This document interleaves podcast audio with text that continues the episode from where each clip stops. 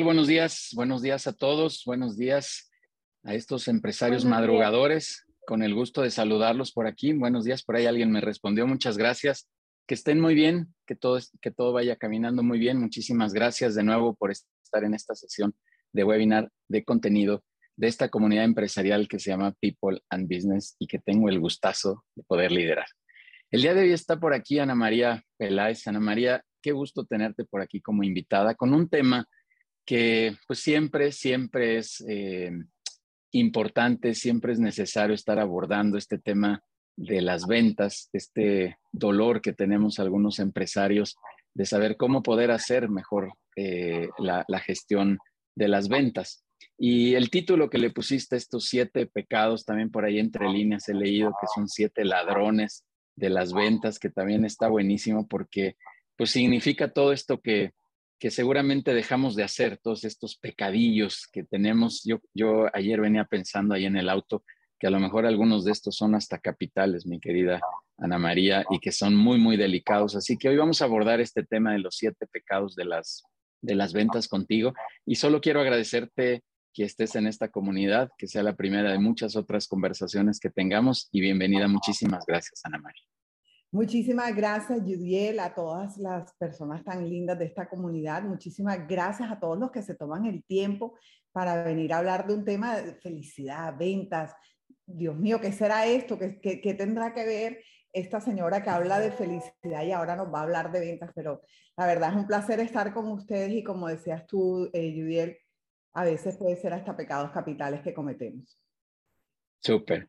Pues muchísimas gracias, Ana María. Dame unos eh, minutitos, por favor, para poder eh, dar algunos avisos generales que tenemos aquí con la comunidad. Y bueno, el primero que quiero darles es eh, del, siguiente webinar que tendremos también, Ana María, a una paisana, otra colombiana, otra mujer empresaria, que nos va a hablar de los temas de, de la mujer y los negocios en tiempos de turbulencia con Andrea Villamizar una empresaria dedicada a todos estos temas de factor humano con una empresa colombiana muy importante allá eh, y que está iniciando actividades también acá en México con Anderson Parra, que recientemente estuvo en otro webinar. Así que va a estar buenísimo ese siguiente webinar. Y el otro aviso importante que les tengo que dar, y me sonrío un poco porque he venido anuncia y anuncia y anuncia y nada más no lo terminábamos de cerrar por cuestiones de agenda. Pero finalmente, ahora sí, por favor, tomen nota. 28 de julio, el evento presencial que tendremos con Paco Benítez, este influencer que nos hablará de imagen digital, que nos hablará de toda esta presencia digital que debemos de tener en redes, de cómo hacerlo. Es un speaker eh, que se enfoca mucho a los temas de cómo hablar en público, cómo manejarte ante una cámara. Eh, ese día le decía que iba a ser mi mejor esfuerzo para tratar de hablar bien y hacerlo correctamente aquí en la pantalla, pero ya tenemos ahora sí confirmadísima esta clínica, repito, 28 de julio, jueves 28 de julio, así que por ahí el lunes estaremos circulando ya la, postal a todos ustedes para que se vayan inscribiendo. Reserven su lugar, tenemos un cupo limitado porque es un evento presencial, insisto. El evento sucederá en el World Trade Center de la Ciudad de México. Em, arrancaremos 8 de la mañana, así que bueno, por ahí les daremos ya los detalles de lo que va a suceder en el evento de Paco Benítez. Y como siempre, queremos invitarlos a, nuestra, a nuestro evento de los lunes de 6 a 8 de la tarde-noche este evento de relacionamiento, este evento de networking. Eh, por favor, ahí ahorita en el chat, eh, Denise, Adair pondrán sus datos para que nos, nos contacten y si quieren venir como invitados a una de estas sesiones de relacionamiento, bueno, pues con muchísimo gusto los vamos a recibir. Em, estamos por ahí también planeando alguna reunión presencial. Estamos teniendo mucho cuidado con esto, pues por, por obvias razones, pero, pero también eh, algunos directores me han dicho que es importante el, que podamos conocer. Si considero que así es, nada más lo tendremos con cautela, pero organizaremos alguna reunión eh, presencial de relacionamiento. Los invitamos también a que escuchen nuestra cuarta temporada de radio, en donde estamos entrevistando solamente a directores de la comunidad de People and Business para darlos a conocer, para que sepan qué están haciendo, para que sepan cuáles son los beneficios que ellos tienen eh, para todos ustedes. Y bueno, pues tenemos una cantidad eh, grande de, directores, así que por ahí los estamos entrevistando.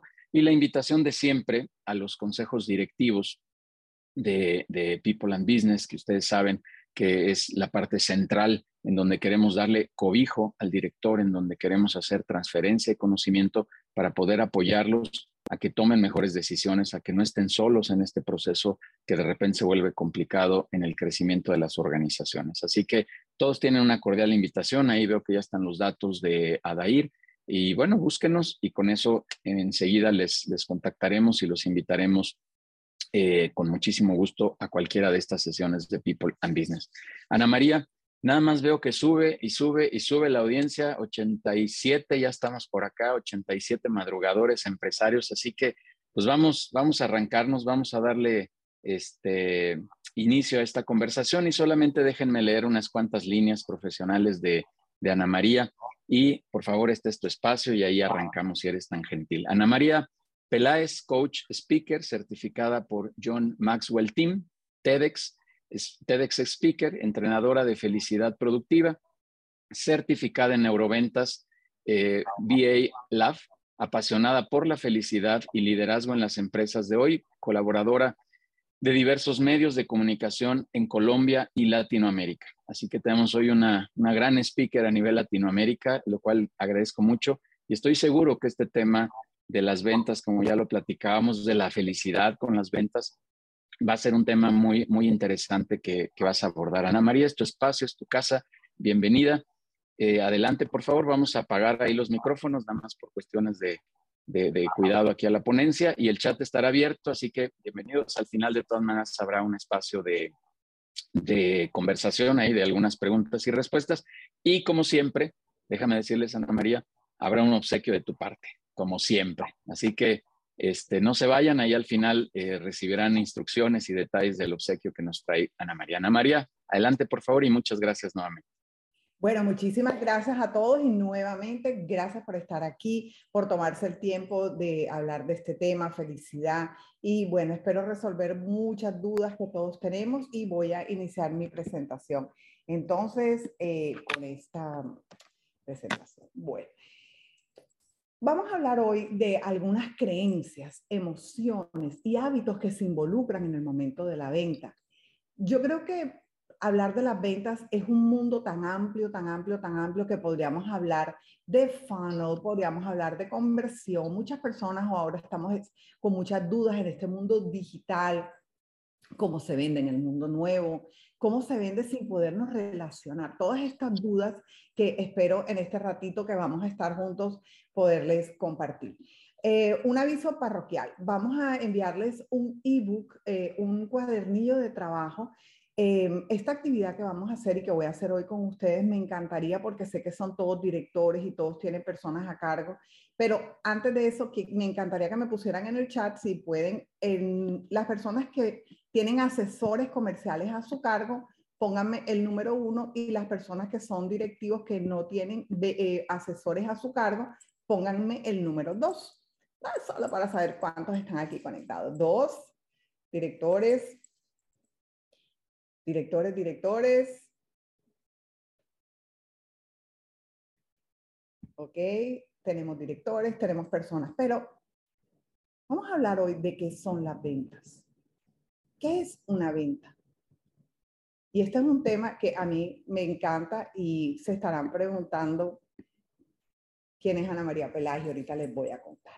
Quiero que le pongamos toda la intención a este workshop. Vamos a sacarle lo mejor que podamos a este espacio que vamos a compartir. Tomen nota, descarguen el, el workbook que les vamos a mandar, que les hemos mandado. Después les, les vamos a dar el regalo, como decía Judiel, pero es importante que nos hagamos preguntas. Yo quiero que en este espacio, en estos 45 minutos que vamos a estar conversando y después vamos a abrir las preguntas, nos preguntemos y nos cuestionemos absolutamente todo. No me crean nada, todo cuestiónenselo, porque en, en la capacidad que tengamos de cuestionarnos vamos a encontrar respuestas poderosas que a veces ni siquiera sabemos que las teníamos ahí tan cerca.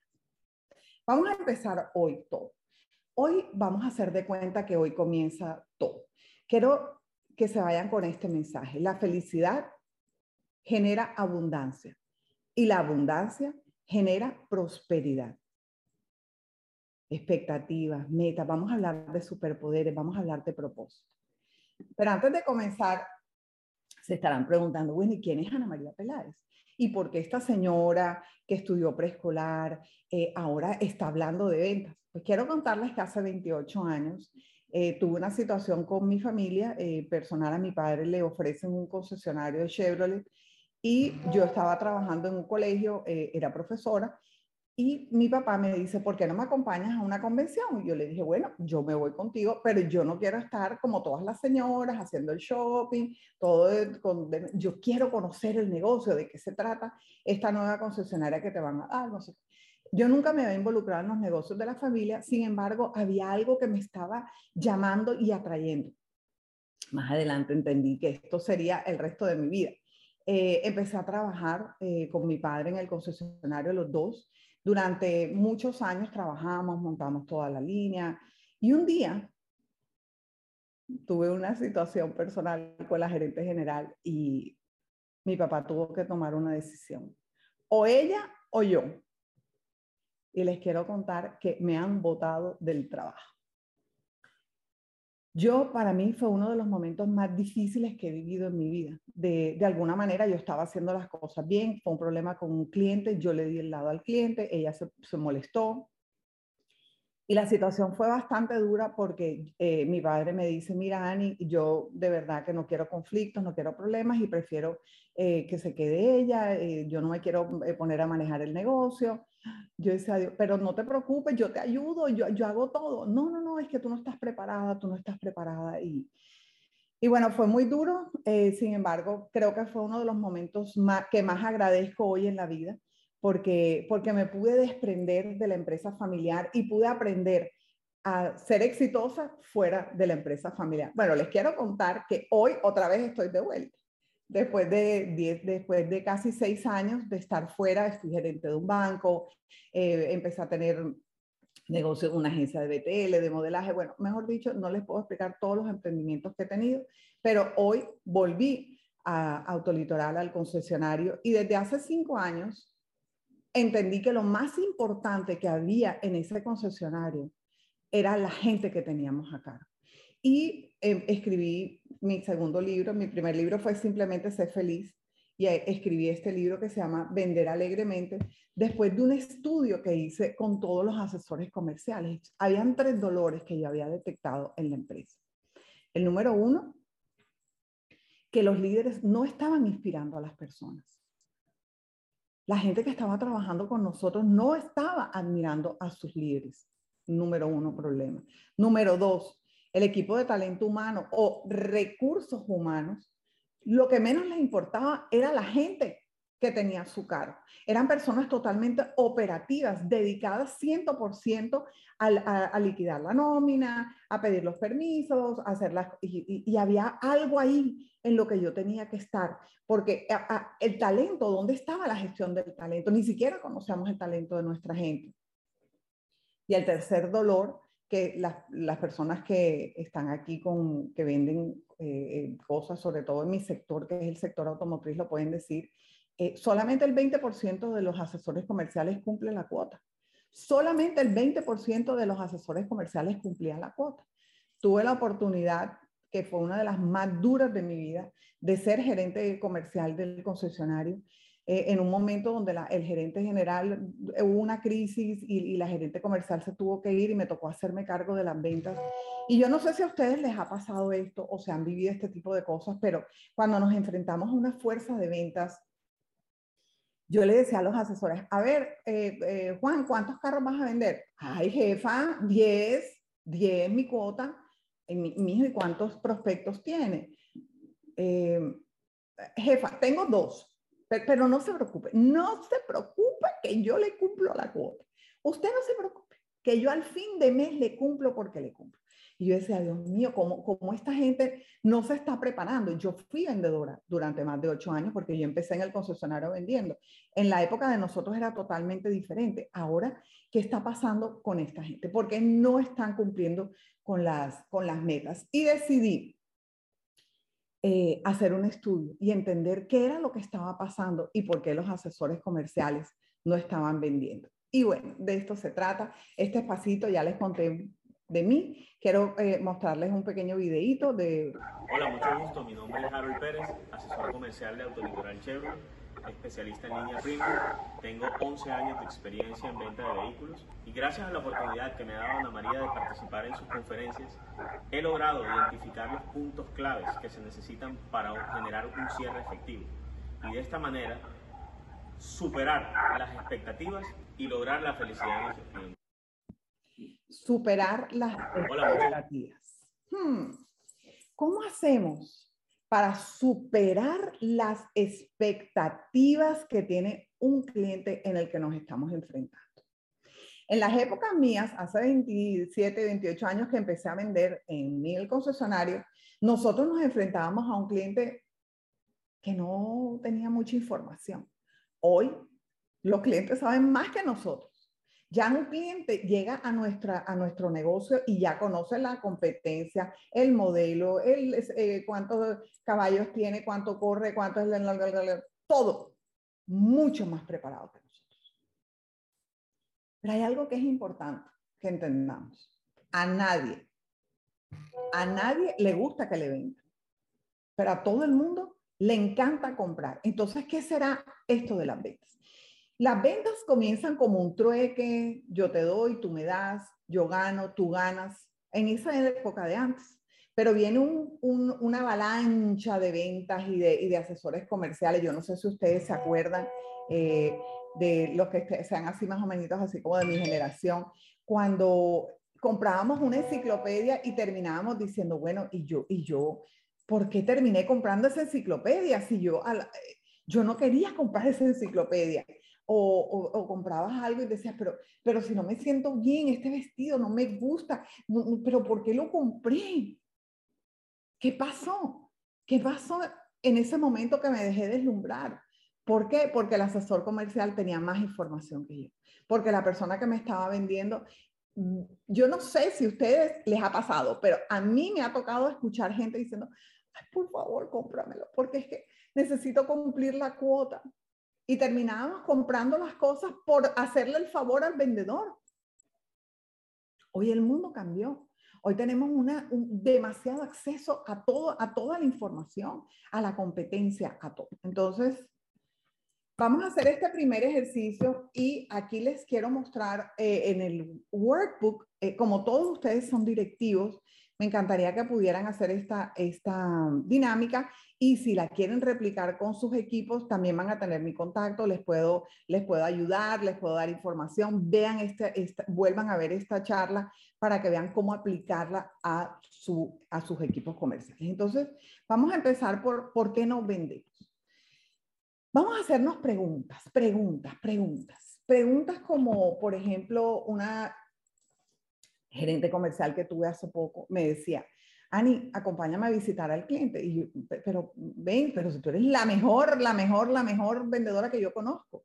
Ay, Ani, es que me, da como, como, como pena, porque mire, él, es el directivo y es el presidente de la empresa. Y yo, si me pones a hablar a mí con los mandos medios y si me pones a hablar con, con el señor que yo puedo. Pero cuando me tengo que enfrentar en un director, me, me paralizo. ¿Qué le pasaba a esa asesora comercial? ¿Qué le pasa a esa persona que empieza a tener bloqueos y creencias? Entonces vamos a hacernos preguntas. Cuando me confrontan, me justifico. ¿Soy capaz de sostener una, interrogación? O cuando alguien me interroga, eh, me bloqueo. ¿Soy capaz de escuchar? ¿Soy demasiado perfeccionista? ¿No manejo bien mi tiempo? Quiero aumentar las ventas, pero me aburre, me aburre llamar al cliente frío. No me siento cómodo con el silencio, hablo demasiado. No me sé expresar, mi ortografía no es tan buena, necesito seguimiento, pierdo oportunidades. Me da terror hablar en público. No sé cómo ser asertivo. Tengamos estos espacios con nuestros asesores, con las personas que tenemos alrededor. Conozcamos a nuestra gente. Tengamos claro a qué persona tenemos enfrente. A veces, muchas veces ni siquiera conocemos la calidad de seres humanos que tenemos como asesores comerciales y por qué su desempeño no está siendo, eh, por, por qué no está dando resultados. ¿Será que no conoce su producto? ¿O le falta actitud? ¿O es que no estoy generando empatía con la gente? Necesito más herramientas. Entendamos qué es lo que le pasa a nuestra fuerza de ventas.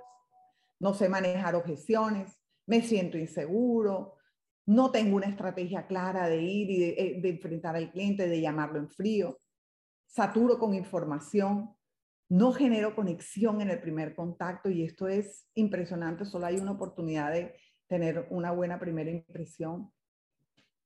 No sé, gestionar el embudo. Aquí estamos hablando más de las partes técnicas, de las partes que sí podemos aprender. Hay una parte de la actitud que viene de la persona que muchas personas cambian su actitud si quiere, pero nosotros como jefes, como gerentes, difícilmente vamos a poder eh, eh, cambiar la actitud de alguien, pero sí podemos darles herramientas para poder hacer un embudo, para poder eh, tener muchas, hay miles de herramientas de ventas. De hecho, en mi libro, en mi libro Vender Alegremente, que lo pueden descargar, hay muchas herramientas donde se puede, donde hablamos ya de la parte más técnica de la venta. Entonces, entendamos quién es nuestra fuerza de ventas, conozcamos a nuestra gente. Y quiero empezar a, ponerles un videito para que vean cómo han cambiado las ventas en este mundo. ¿Se escucha bien el video? Sí. ¿Se escucha? Eh, todavía no.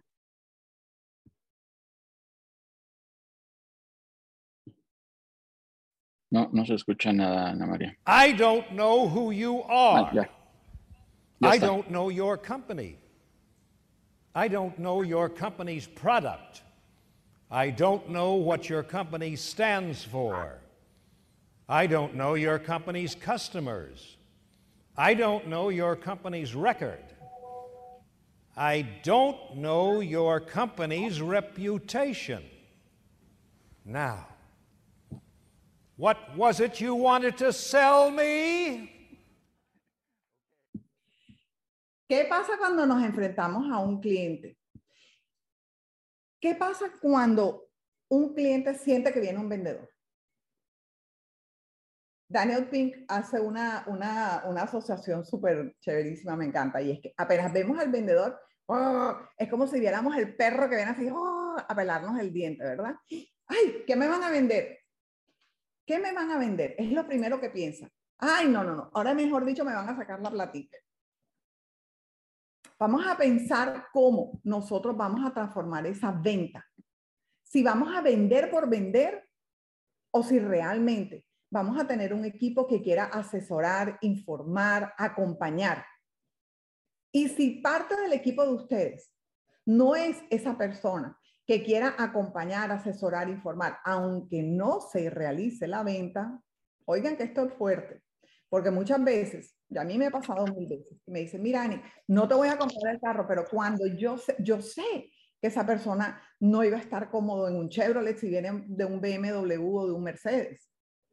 Yo, yo lo tengo clarísimo. Cuando conozco el perfil de la persona, hay personas que simplemente no deben tener ese carro que yo estoy vendiendo. Aunque mis carros son espectaculares, no tienen nada que ver con el producto. Es la expectativa que, se genera un cliente al adquirir un producto. Si nosotros no somos capaces de formar una venta, una, una, fuerza de venta que acompañe y asesore, sino que venda porque venda, el nombre de nosotros es el que va a estar en juego y ahí sí va a ser el daño más irreparable. Entonces vamos a pensar, miren estas cifras, a mí que me encantan las cifras. El 48%, el 48% no hace seguimiento a su venta. El 30% hace un segundo intento. El 12% hace un tercer intento. Y solamente el 10% hace más de tres intentos. Ahora miren esta cifra. ¿Cuándo la gente compra? El 2% en el primer contacto, el 3% en el segundo contacto el 5% a partir del tercer contacto, el 10% a partir del cuarto contacto y el 80% entre el quinto y el 12 contacto. Entonces, si tenemos una fuerza de venta que no hace seguimiento, Y, y el 80% de la gente compra después del cuarto del quinto contacto con la marca o con, con la persona. Díganme, ¿qué futuro tenemos?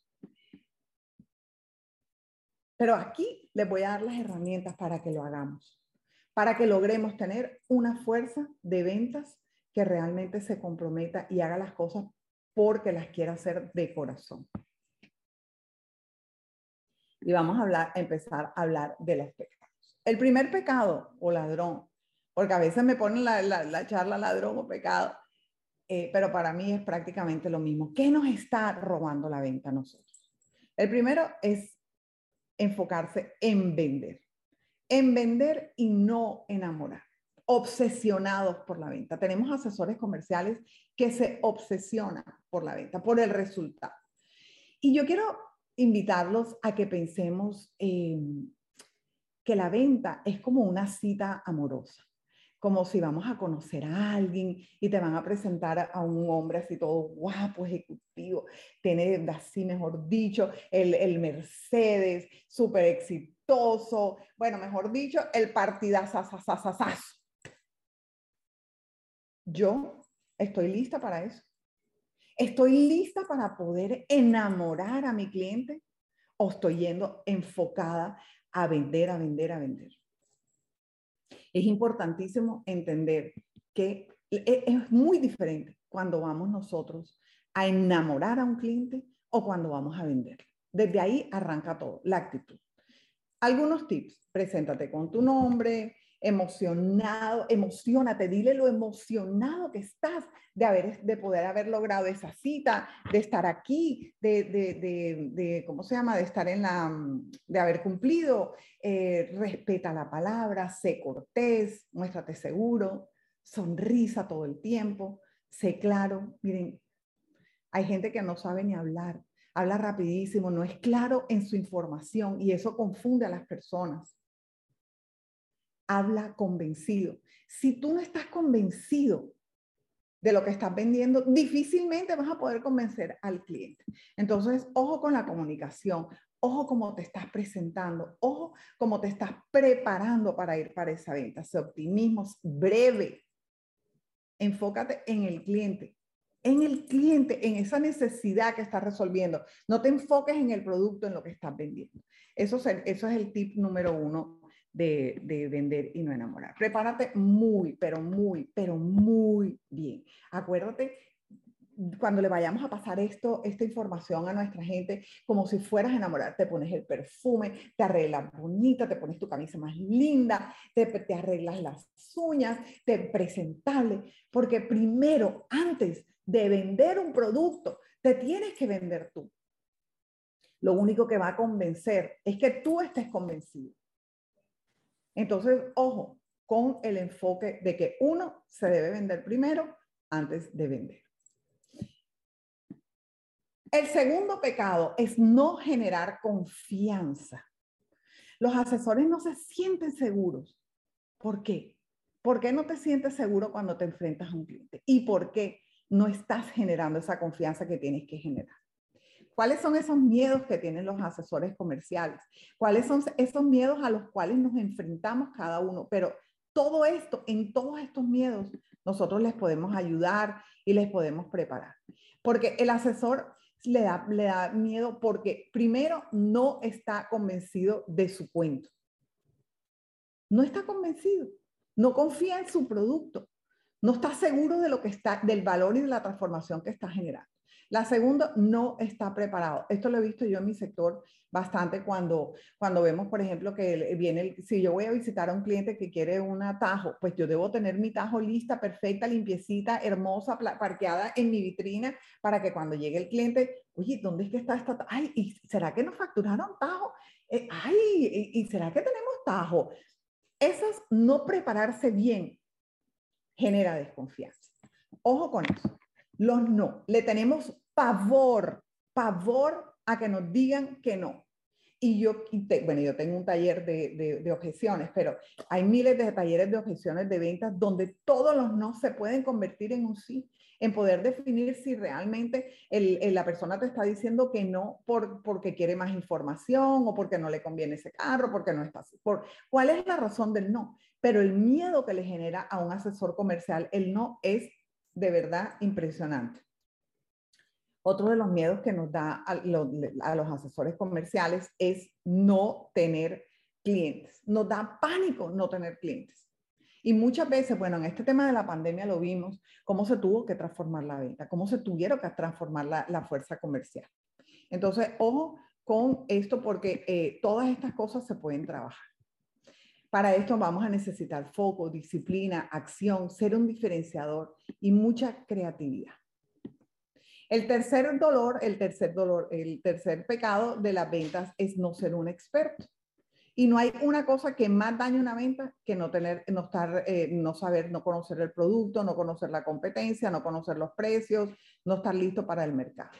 ¿Y qué herramientas necesitas para estar, para ser un experto? Informarte muy bien, mantenerte motivado, mostrar autoridad, que la gente sepa que sabes de lo que estás hablando, cuestiónate todo el tiempo, adáptate. Ahora nos ha tocado con la tecnología, cómo vender un carro virtualmente. Eso fue un reto gigantesco. Y ahora casi el 80% de las ventas se están haciendo con el primero y el segundo contacto en la parte virtual y entender por qué la gente compra. Para esto es importantísimo entender qué es lo que emociona a la persona, cuál es lo que el estímulo, si son sus creencias, sus reacciones o está comprando por, por, ah, por, em, digamos, cuál es lo que lo está impulsando a comprar. Pero hay estrategias para aprender a definir qué es lo que, por qué la gente compra. La gente compra por evitar el dolor o por acercarse al placer compra por autoridad, compra por escasez, este es el último carro, ya todo el mundo lo tiene y tú también lo, quieres, lo tienes que tener. Novedad, alivia un dolor, me da la seguridad, no quiero andar en el bus, me da curiosidad ese nuevo, ese nuevo iPhone que están sacando. Mi comunidad, todo el mundo ya lo tiene, ah, no, yo también lo tengo que tener. Quiero ser el primero, anticiparme o simplemente tengo afinidad o reciprocidad porque ya me vendieron antes y hoy quiero comprar. Pero es importantísimo que entendamos por qué la gente compra. El número cuatro es no generar emoción. ¿Cuántas veces nos enfrentamos a un cliente donde no estamos generando emoción? Para esto podemos usar el storytelling, podemos sorprender, podemos divertirnos, que la gente sienta que estamos felices ahí donde estamos, en el trabajo, eh, que, lo que estamos vendiendo, miren, a mí se me nota la pasión, se me nota la pasión, porque es importantísimo generar esa emoción, porque la emoción es lo que nos va a conectar. Otro punto importante es que no haya un gana-gana. Esto lo hemos visto millones de veces. Un asesor, vea, ay jefa, le vendí el carro, pero no, el margen, mijo, y, y, y entonces, ¿qué pasó? No, yo le di mi comisión. ¿Pero por qué le regalas? ¿Por, por qué le, no entiendo? Ay, no, con tal de venderle el carro, yo regalo. O sea, ¿por qué? ¿Por qué no nos valoramos? ¿Por qué no hay un gana-gana? Porque hay un sentimiento de parte del asesor comercial que entregó su comisión. ¿O por qué el, cliente se siente diciendo, ay, me vendieron el carro dos millones de pesos más caro y a mi vecino me lo dejaron más, pues se lo vendieron más barato. No hay gana-gana. No percibir un gana-gana es terrible. El win-win, más allá del precio. Así es, eh, don Mario. Otro de los ladrones es no resolver una necesidad. Y esto es importantísimo. Y para poder entender cómo se resuelve una necesidad es importante saber que el 99% de las veces que tú intentas hacer algo, tu mente te va a distraer. El 99% de las veces que queremos o tenemos la intención de hacer algo, la mente te va a distraer. Y por esto es importantísimo que nosotros le enseñemos a nuestros equipos y a nuestro personal y a la gente y nosotros mismos a practicar lo que se llama la escucha activa, el contacto visual, estar ahí presente para ti, sin computador, sin celular, no interrumpir la postura. Miren, yo he visto asesores que se ponen así, esplayados así en la, en la mesa, y, pero mi hijo, ¿qué pasa? ¿Cuál es la actitud? ¿Cuál es la postura? ¿Qué, qué estás reflejando? Sonreír honestamente, porque no hay una cosa que más desconecta a las personas que la sonrisa así toda falsa. estar atento, estar pendiente. Siempre utilizar palabras de refuerzo.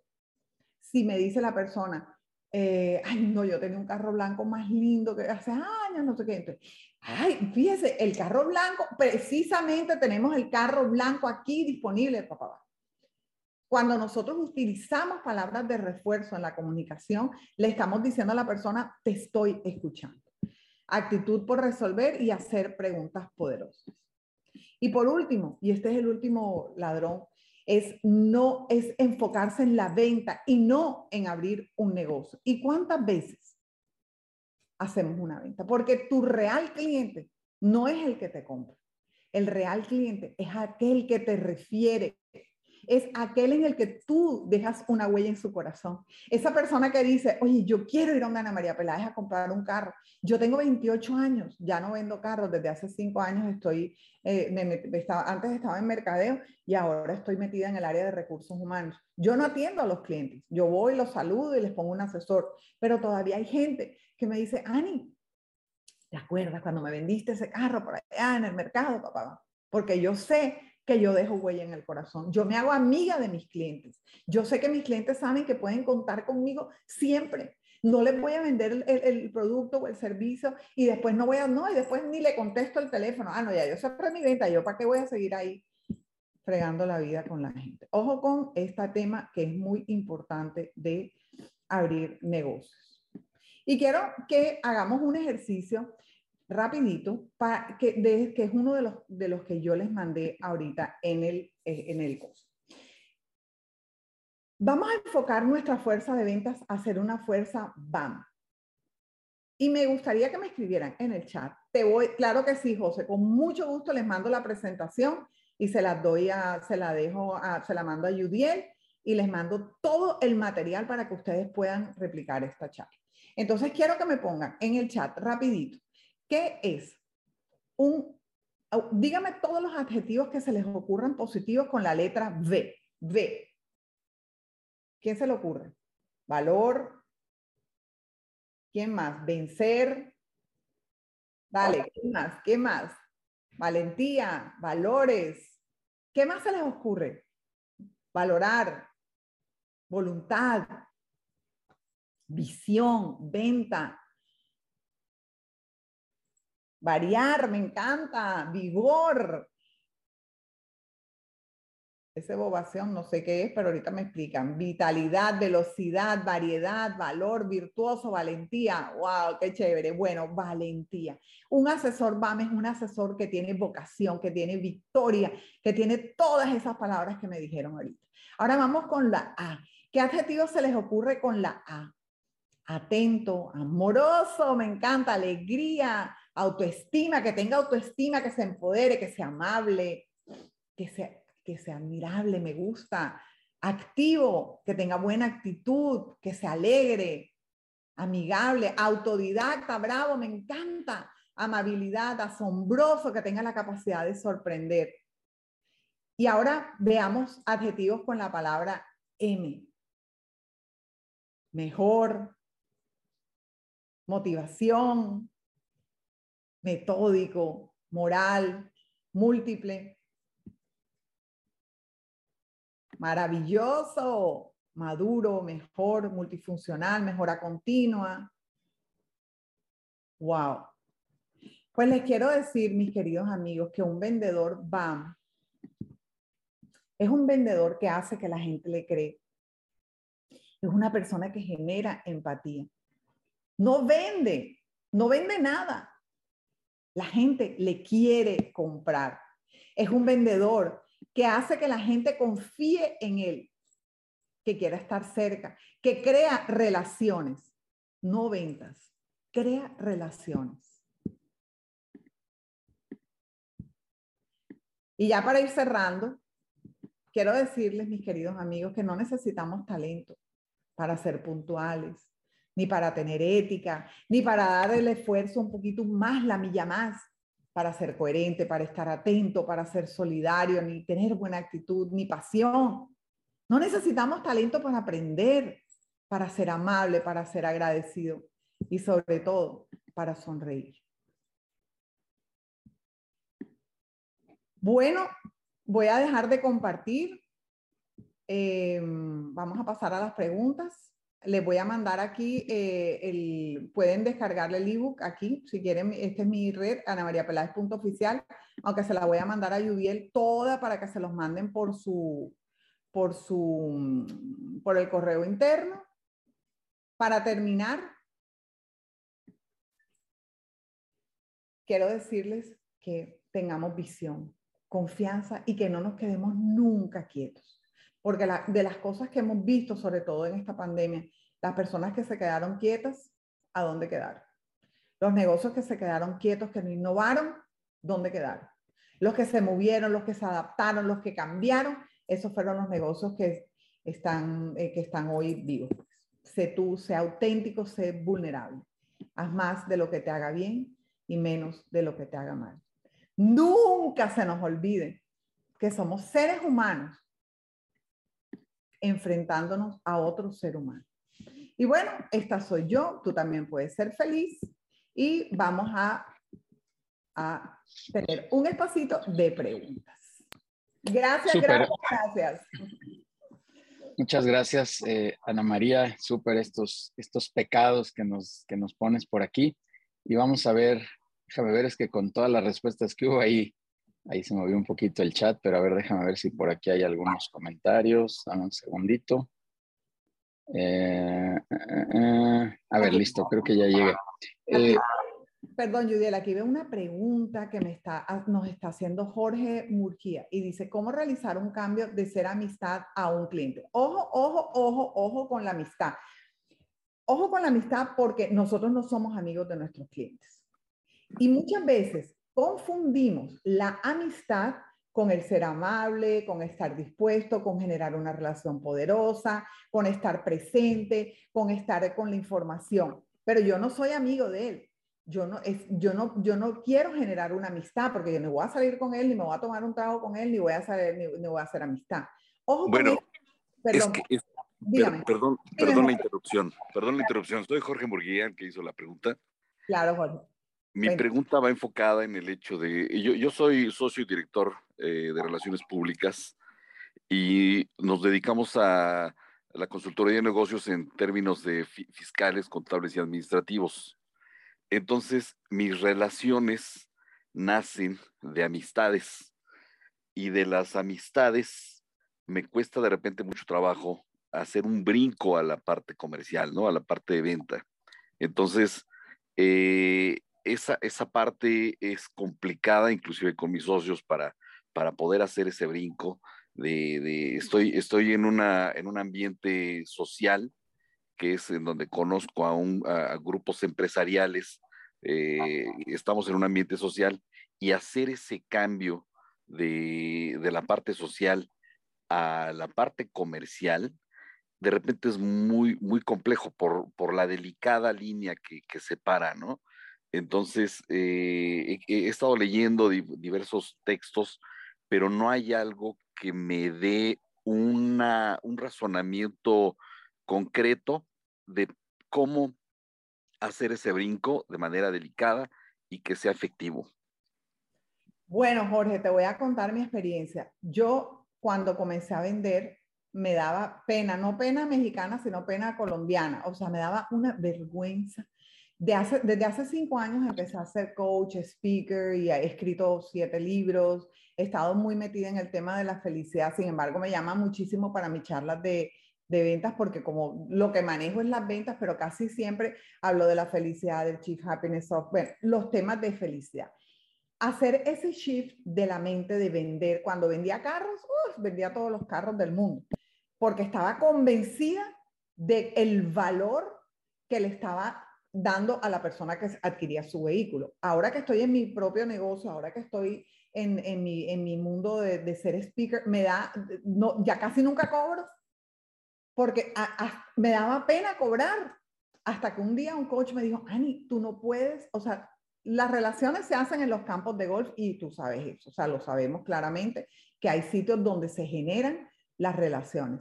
Pero si tú estás completamente convencido que lo que le vas a ofrecer a tus amigos les va a beneficiar y les va a ayudar, no vas a, no vas a hacer una venta. De, de alguna manera les estás haciendo como, como un regalo, un premio de que ellos se beneficien de eso. Pero para eso te tienes que convencer tú. Y es difícil, difícil que a la gente le da como pena venderle a los amigos. Pero si no le puedes vender a tus amigos, entonces es porque no estás muy seguro ni de lo, de lo que estás vendiendo, lo que estás haciendo, pero piensa, revisa un poquito por qué te está dando eh, eh, eh, hacer ese cambio. Hazte las preguntas que te mandé ahorita y, y, tú mismo vas a encontrar la respuesta. Difícilmente te van a poder, vas a encontrarla en un libro. Muchas gracias, Ana. Te lo agradezco. Gracias, gracias. Ana Álvaro Quintana dice, fue una excelente presentación. Mi pregunta es, ¿cómo sacar ese entusiasmo en el cliente cuando mi mercado es eh, enfocarme a un oficinista 100% en el área de compras?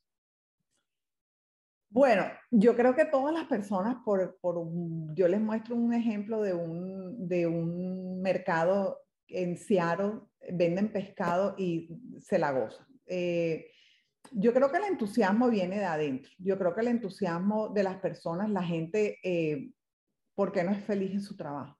Solamente el 13% de las personas son felices en el trabajo. El 24% de las personas odia, odia a su trabajo y detesta al jefe.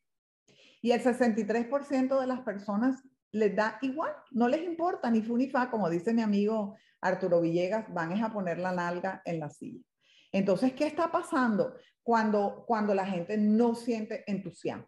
Yo creo que el enfoque podría ser un poco cómo hacer que mi gente esté más entusiasmada. ¿Cómo hacer que su trabajo sea diferente? ¿Cómo la persona diseña un job crafting con técnicas y con herramientas de que se sienta que su, que su sitio de trabajo es bonito? Eh, la gente no puede estar incómoda que le puye la silla por allá, pero no lo dice. Hay ahora nueva, un nuevo tema que se llama seguridad psicológica. La gente le da pena, pena, no sé cómo la palabra en, en, en Colombia es como vergüenza, como, ay, que se intimida en decirle al jefe que no se sienten bien, que no tienen confianza. Entonces yo creo que trabajar el entusiasmo es ir un poquito más allá a, a conocer a nuestra gente, a generar espacios que la gente se sienta tranquila, que pueda conversar. Yo creo que es mi recomendación. Hola, buenos días. Soy Álvaro Quintana, Ana María. Eh, mi, mi, pregunta más bien iba enfocada en el tema de, por ejemplo, yo, eh, para la empresa para la que yo colaboro, eh, vendemos o nos dedicamos a la venta y renta de andamiaje para eh, construcciones. Mi pregunta era, ¿cómo sacar yo ese entusiasmo en una persona de compras que está acostumbrado a recibir a diario sus 20 proveedores ya con los que compra, no sé, piso, este, cable y demás? Y está acostumbrado a recibir 50 visitas de nuevos eh, posibles proveedores, ¿no? Yo creo que esa parte eh, es la complicada, eh, la que ya a ese comprador ya lo tiene como en un, en, un, chip de estoy preparado para recibir 20 nuevos posibles proveedores. Álvaro, todo el mundo tiene que hacer su trabajo con entusiasmo, con amor, no importa si sea que esté limpiando baños. Ahora, ¿qué está haciendo esa persona en su trabajo? Es como, como, como, como una historia eh, de... Hay tres personas en una foto eh, tallando un, un madero en, en, una iglesia. Entonces dice, a uno le pregunta, ¿tú qué haces? Yo estoy aquí dándole con el palo al coso, al, al palo, dándole, dándole al palo a la madera. El otro le preguntan, ¿y tú qué haces? No, yo estoy haciendo mi vocación, yo soy un carpintero y yo estoy haciendo, eh, cumpliendo con mi vocación de ser carpintero. Y al tercero le preguntan, ¿y tú qué haces? Yo, yo construyo catedrales. Entonces, ¿desde dónde estás percibiendo el trabajo? Una persona que está aburrida ahí atendiendo proveedor, proveedor, proveedor, proveedor, eh, es, es una persona que tenemos que hacer algo con, con, esa gente para que sienta entusiasmo, para que, para que construya catedrales y no que esté ahí dándole con el palo, ay, dándole aquí. Ah". Muy importante la percepción del trabajo, porque si la gente no está feliz y entusiasmada, difícilmente vas a poder lograr tus resultados.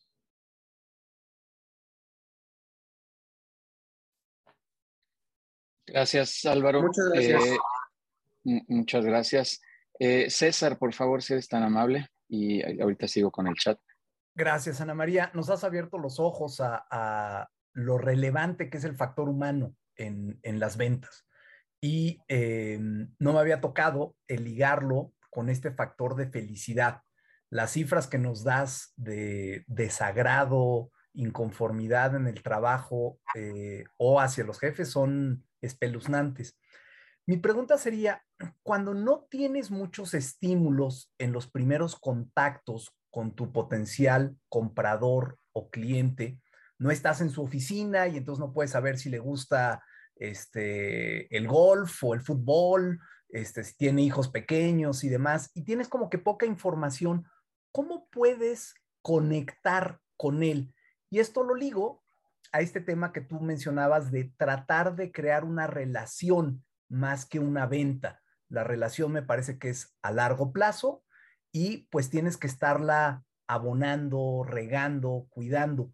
¿Cómo puedes crear una relación en esos primeros contactos cuando careces de mucha información? César, eh, yo creo que las relaciones se crean creándolas. Yo creo que es importantísimo conocer a la persona en la que nos estamos enfrentando. Yo creo que es importantísimo conocer a nuestro cliente, sus gustos, eh, dónde vive, qué hace, eh, en qué, cuál es su ambiente, eh, si tiene hijos, si no tiene hijos. Y eso, esa, eso solo se logra conversando y teniendo este tipo de rapport. O sea, si, aunque sean por internet, aunque sea por un, yo, ustedes sienten mi, mi, mi, calor, mi pasión, o sea, a mí se me siente lo que soy, porque sí se puede, sí se puede y no importa que sea a través de una pantalla, generar esa, esa emoción o eso. Es muy importante que la relación no se confunda con la amistad, César, porque muchas veces las personas confunden la amistad. No es que yo te voy a invitar a comer y que, ay, ven, vamos a salir y tomémonos unos traguitos y echémonos un tequilita y no sé qué. No, hay, debe, debe haber una, una barrera entre yo soy el, el asesor, yo soy el director, yo soy esto, y tú eres mi cliente. Ahora, como cliente, yo sí puedo salir a, tener una cena de negocios, yo sí puedo eh, em, eh, provocar situaciones donde, donde yo pueda acercarme más, donde yo pueda eh, tener más, no sé cuál es tu sector, pero, pero tener más, un poco más de conocimiento para yo estar más preparado y saber qué puedo ofrecer. Nos equivocamos en qué le ofrecemos al, al, al cliente. Yo no le puedo ofrecer un atajo a una persona que me está comprando un Spark, a una persona que no tiene una capacidad económica y eso lo único que denota es que yo no te conozco a ti, que no he, no he sabido leer ni entender tu capacidad de endeudamiento, tu capacidad de ta, ta, ta, ta, ta. Entonces, las relaciones se, se hacen así, generando espacios para conocernos. Muchas gracias, Ana María. A ti, César, gracias. Gracias, César. Eh, José Aguirre nos pregunta, eh, en un segundito, listo. Eh, ¿Qué tips o consejos nos puedes dar para generar seguridad en ti y transmitir tu producto o servicio para cumplir el punto de creer en tu producto o servicio y tú creértela? Bueno, la convicción es lo único que convence. Si tú no estás convencido de tu producto, múdate de vende otra cosa. Yo creo que lo único que convence y lo que más convence a un asesor es que lo pruebe, que lo viva, que lo sienta, que lo deguste, eh, que, que, sea capaz. Yo, yo he visto asesores que no saben ni manejar un vehículo. O sea, ¿cómo vas a vender un carro si no sabes manejar? ¿Cómo vas a, a, a hacer un chef que ofrezca un, un catering si no sabes eh, cocinar? O sea, yo creo que hay que conectarse muchísimo con, con, lo que hacemos y entender que nuestro producto es realmente el mejor producto y que me encanta, me encanta vender Chevrolet. Si yo no tengo esta pasión, tenemos el equipo equivocado. Uno de los grandes errores que cometemos los directivos al tener eh, personal a cargo es tener a la gente equivocada. Y es muy importante tener a la gente eh, a la gente correcta. hoy, hoy hay muchos programas, yo estoy trabajando muchos recursos humanos, programas de onboarding y programas de atracción de personal. Yo atraigo, yo quiero a esta persona trabajando en mí. No es como que dices, ay, necesito un asesor, ay, para ver las hojas de vida, ay, pero es que, pero es arquitecto. Bueno, pero ¿qué importa? Yo lo formo. No, sí importa. Nos equivocamos al atraer al personal. Y si tenemos al personal adecuado, créeme que no vas a tener que estar en esa situación. Y la formación es importante, que, que, que nos tomemos el tiempo de capacitar a nuestra gente, de no solamente en capacitación técnica, sino también en capacitación humana, cómo les podemos, eh, miren, la gente odia, la gente detesta, la gente entra a trabajar por el trabajo y se va por los jefes y porque no perciben un salario emocional, porque, porque no perciben que, que están teniendo un beneficio más allá de la paga que se les está haciendo a fin de mes. Entonces, si nosotros nos enfocamos en nuestra gente, en capacitarla, en que se sienta bien, créanme que, no va, que, que va a estar conectada obviamente con, con nosotros y con nuestra empresa. Muchas gracias. Mónica Reséndiz pregunta, Ana, ¿la formación de salir de un modo automático es con capacitación para motivar o cuál es un inicio? Yo creo que hay, mucho, hay muchos temas. Hay, hay un tema personal de las personas que simplemente no tienen actitud y, y, y lastimosamente esa no es la gente que queremos en nuestros equipos.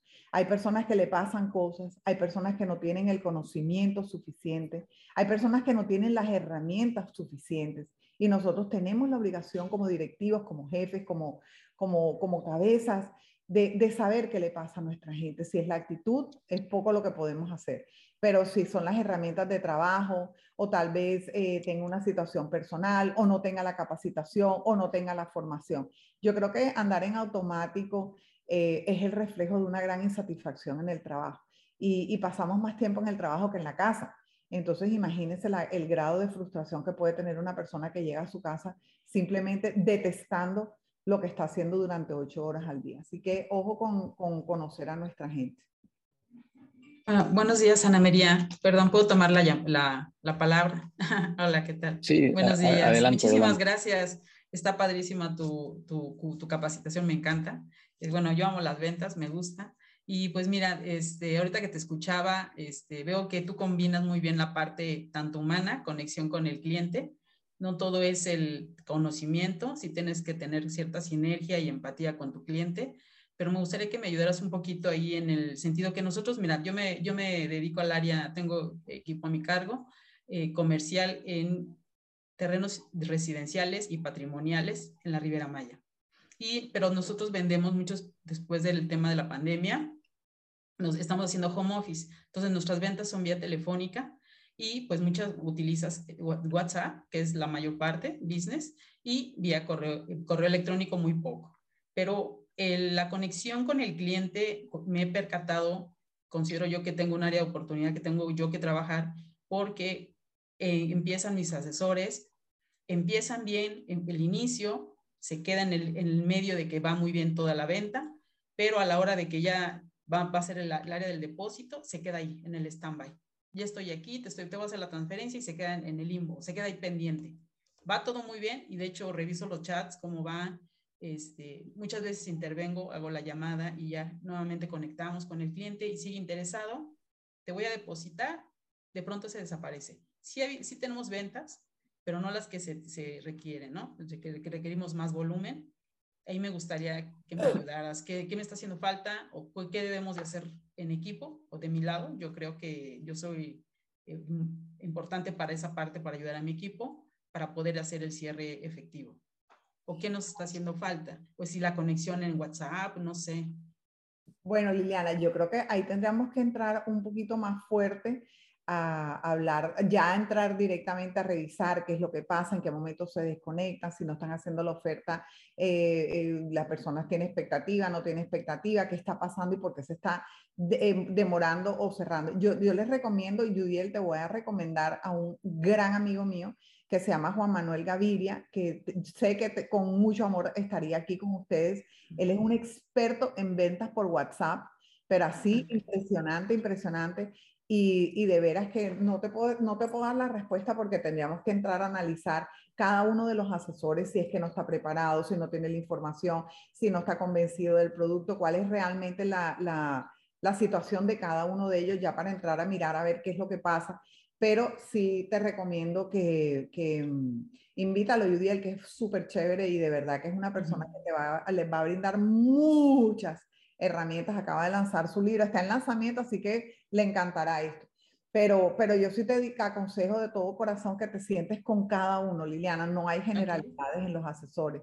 Cada, cada asesor comercial es un mundo y a cada uno le falta o, necesita algo totalmente diferente. Pero que tú, ellos sepan que tú estás ahí es muy importante. Que en el sientan que están así, que se les está cayendo, que puedan venir donde ti y que tú los acompañes, que vayas, que hables, que estés, que, que estés ahí para ellos. Eso, eso es muy importante en un tema de ventas. Gracias, Ana María. Gracias. gracias, Liliana. Y eh, Alejandro Zavala, yo creo que con él vamos a cerrar, por favor. Gracias, Judiel. Eh, una, una, pregunta, Ana. Fíjate que me, me gustó mucho este, los objetivos BAM que tú, que tú nos comentaste. Y yo quisiera hacerlo también así aquí con equipo comercial. Este, ¿Qué me recomendarías para cerrar, por ejemplo, esa dinámica? Yo sé que van a, van a ellos a, expresar pues, lo que significa el B, A, M, etcétera, ¿no? ¿Qué me recomendarías como para cerrar esa dinámica con mi equipo? Ellos mismos te van a dar las respuestas, Alejandro. Lo, importante es que ellos se conecten y se emocionen como ustedes se emocionaron y que cada uno empiece a decir, yo quiero ser valiente, yo quiero ser valor, yo quiero tener valores, yo quiero ser amable, yo, y eso mismo ah, va a ser lo que ellos van a generar. Pero no, no, tú no les digas nada, tú simplemente di, dígame los valores con la B, con la A, con la y que ellos lo escriban. A mí, yo pues he escrito siete libros y estoy escribiendo el octavo, así que imagínense lo que me fascina escribir pero el poder de escribir las cosas es impresionante. Hazlo así y, y, te vamos a mandar el workbook y te vamos a mandar el ebook para que tú tengas todo el soporte y hagas esa dinámica y van a ver qué grandioso es con, los, con el equipo. Sí, muchas gracias. Me gustó mucho, fíjate, y, la, la, voy a aplicar. Gracias, Ana, por tu Gracias. Alejandro. Gracias. Alejandro. Un gusto saludarte. Igualmente. Eh, listo. Eh, eh, muy bien, listo, pues ya, ya no veo más eh, preguntas por acá y eh, solamente me gustaría cerrar yo dando una, una pequeña, perdón. Me gustaría hacer una pregunta. A ver, adelante, no, no veo quién es, pero adelante. Soy Julio de Casaba. Ah, ya, a ver, dale. Este, ah, ya te vi. Una pregunta, mira, ahorita yo estoy como líder de, de ventas este, en el área de food service. Este, una pregunta que, me, que tengo ahorita este, es algo que me sucede, es que la gente está casada mucho con un producto. Y en esta parte a veces me cuesta mucho de decirles, oye, sabes que mi producto es mejor por esto, esto y esto, y aunque estoy mejor en precio, mejor en calidad, todo esto, la gente dice, no, yo quiero esto, ¿no? ¿qué, recomendación o qué estrategias tú recomendarías para poderlos sacar de esa zona de confort a lo que ya están acostumbrados? Jesús, no entendí una cosa, espérate. ¿Ellos están casados con un producto de tu gama de productos o están casados con un producto de la competencia? Con un producto de la competencia, más que nada una marca, ¿no? Decir, es que yo estoy acostumbrado a comprar esto, siempre he comprado, por ejemplo, hablando del ramo automotriz, BMW, ¿no? Eh, hablando de mi ramo, no sé, yo siempre he comprado Tison y solamente quiero Tison y, y sí les gusta mi producto, pero ya están casados con la marca, con otra marca que no es mía. Nadie está casado con nadie, todo el mundo está casado con la experiencia que vive. Si tú eres capaz de proveer una experiencia diferente, créeme que cualquier cliente se va a venir contigo. Ahora, ahí tendríamos que entrar a trabajar el producto, tendríamos que trabajar el factor diferenciador, tendríamos que hablar la percepción, por qué tu producto es mejor o por qué alguien compraría tu producto. Pero ese es un trabajo que es algo de diferenciador. O sea, la gente está harta y aburrida de comprar, todo es lo mismo. Todo es lo mismo, es un commodity. Todo, casi todos los productos se han vuelto commodities. Si tú vas a comprar un carro, dígame qué carro es mejor que qué carro. Ninguno. Todos tienen exactamente las mismas. Hoy en día todos tienen las mismas cosas, una gama más alta, una gama más baja, pero hoy realmente lo que hace la diferencia es la experiencia que tiene un cliente con tu marca. Entonces es importantísimo que revises cuál va a ser ese factor diferenciador de tu producto donde la gente va a decir, yo quiero comprar el de Jesús.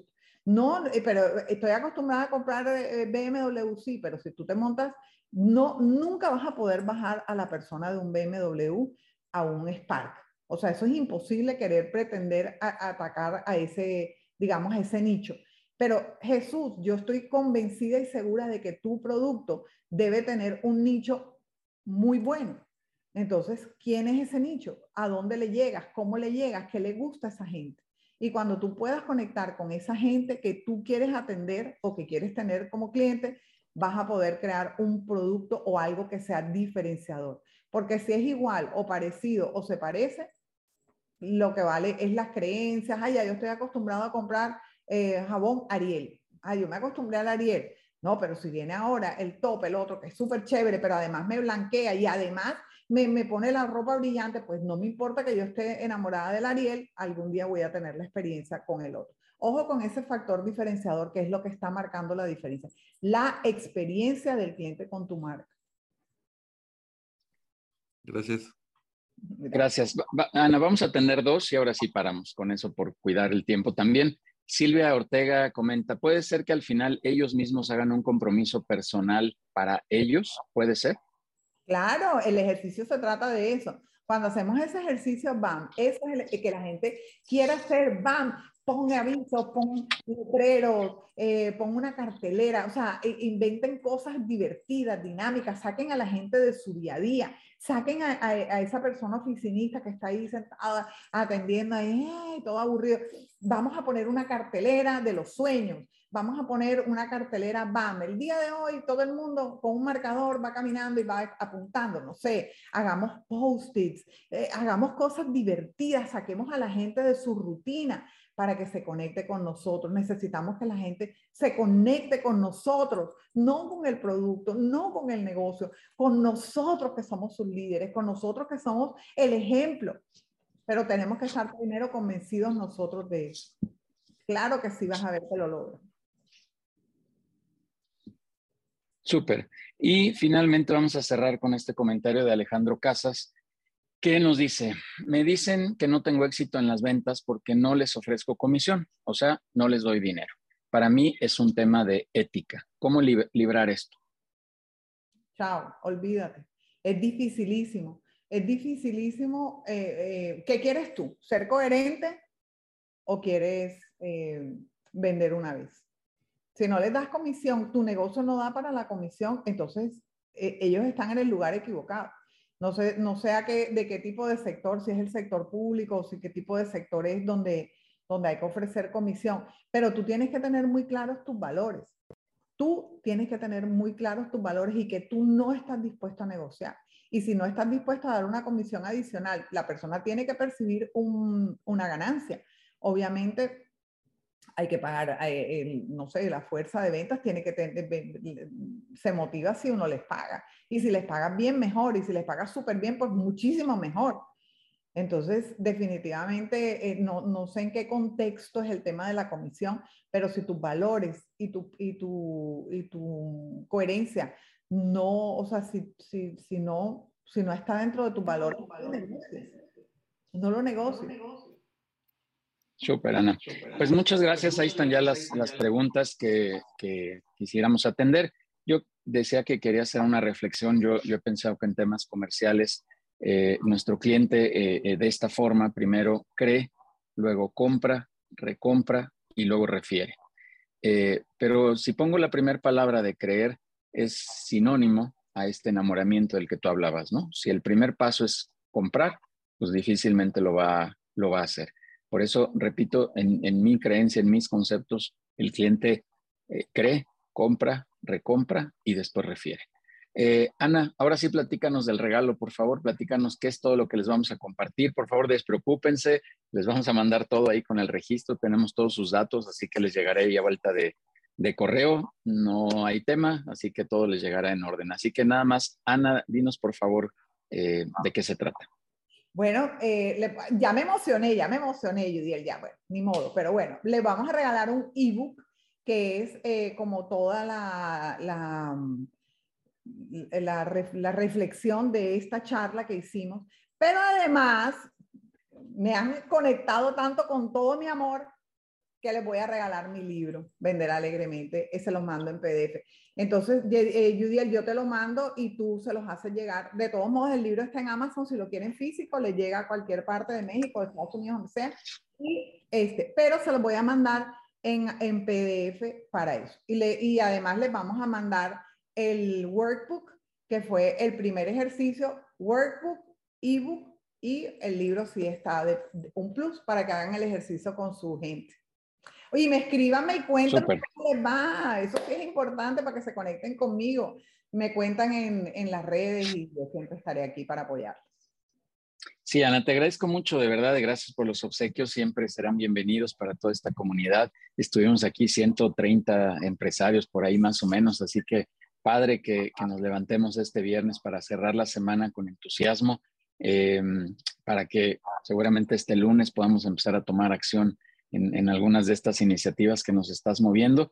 Y solo eh, me restaría eh, agradecerte mucho tu, tu participación eh, enviándote, dándote, compartiéndote este reconocimiento de manera virtual, de manera digital. Ahorita te lo haremos llegar hasta, hasta allá, hasta Miami. Y muchas gracias, de verdad, muchas gracias por estar aquí. Voy a dar unos avisos ya nada más de cierre. ¿Quieres hacer algún comentario, Ana María? No, que, espero que me invites alguna vez a un presencial. Llegué ayer de México, de hecho estábamos en Tepoztlán y estábamos en, el, en Empresas Heroínas, en un evento espectacular que estábamos de, de estaba de, de juez, de jurado. Así que presencial, me invitas y vengo feliz de la vida. No, vamos a coordinar agendas y vas a ver, ya, ya avisé desde el principio que ya estamos teniendo por ahí algo de actividad presencial y vamos a continuar con ello con las debidas precauciones, pero lo haremos con muchísimo gusto, así que coordinaremos. Muchas, muchas gracias. Y bueno, ya nada más me restaría eh, recordarles de los eventos que tenemos eh, para las siguientes, las siguientes semanas. Estará por aquí eh, Andrea Villamizar hablándonos de las mujeres y su rol en esta época de turbulencia. Que es, que es, muy importante, una empresaria colombiana también que con una organización alrededor de los servicios de factor humano. Confirmado ya, confirmadísimo, 28 de julio, el evento presencial con Paco Benítez para hablar de imagen digital, que va a estar muy, muy bueno, se los recomiendo. Tenemos cupo limitado por cuestiones de, de ahí del, lugar en el World Trade Center y de espacio, así que por favor hagan su, su reservación. Le pido nuevamente a, a Denise, a Dair, que pongan sus datos de contacto ahí en el chat para que quien esté interesado y quien quiera reservar un lugar en, en este, en este evento de Paco Benítez, pues por supuesto que lo pueden hacer. Los invitamos este lunes, ya, este lunes 6 de la tarde, resérvense por favor ese espacio para nuestras sesiones de networking que tenemos todos los lunes de 6 a 8 para hacer relacionamiento y esta vinculación empresarial. Estamos teniendo sesiones de 35, 40 empresarios por ahí generando eh, este, este acercamiento entre los empresarios que en, mi eh, pensamiento es muy importante el hecho de, poder hacer relacionamiento. Es algo de alto, alto valor para todos nosotros. Eh, invitarlos a nuestra cuarta temporada de radio los jueves cada 15 días. Eh, tenemos un, invitado de la comunidad para que nos comparta también algo de contenido y que sepan eh, cuáles son los beneficios que ofrece este empresario que está dentro de la comunidad para todos ustedes. Invitación a los consejos directivos, que es nuestro el corazón por lo que estamos aquí, lo que nos encanta hacer, que es cobijar a los directores en este contenido. Y también, bueno, pues todas las clínicas que tenemos, cerramos recientemente la de storytelling, eh, que estuvo buenísima, 11 eh, días, que fue todo un reto de 11 días en continuidad de, entrenamiento. Viene ahora la clínica de, Paco Benítez, la de imagen digital, y, pero tenemos un catálogo extenso de eh, clínicas para todos ustedes. Quien tenga interés, pues con gusto le compartimos ahí nuestro catálogo. Muchas gracias, gracias de verdad a todos, gracias a estos 130 empresarios que estuvieron por acá. Ana, de verdad, muchísimas gracias. Prometido eh, la reunión presencial y prometida que esta es la primera de muchas otras oportunidades que habrá. Muchísimas gracias a todos, que pasen muy buen fin de semana y gracias por estar aquí.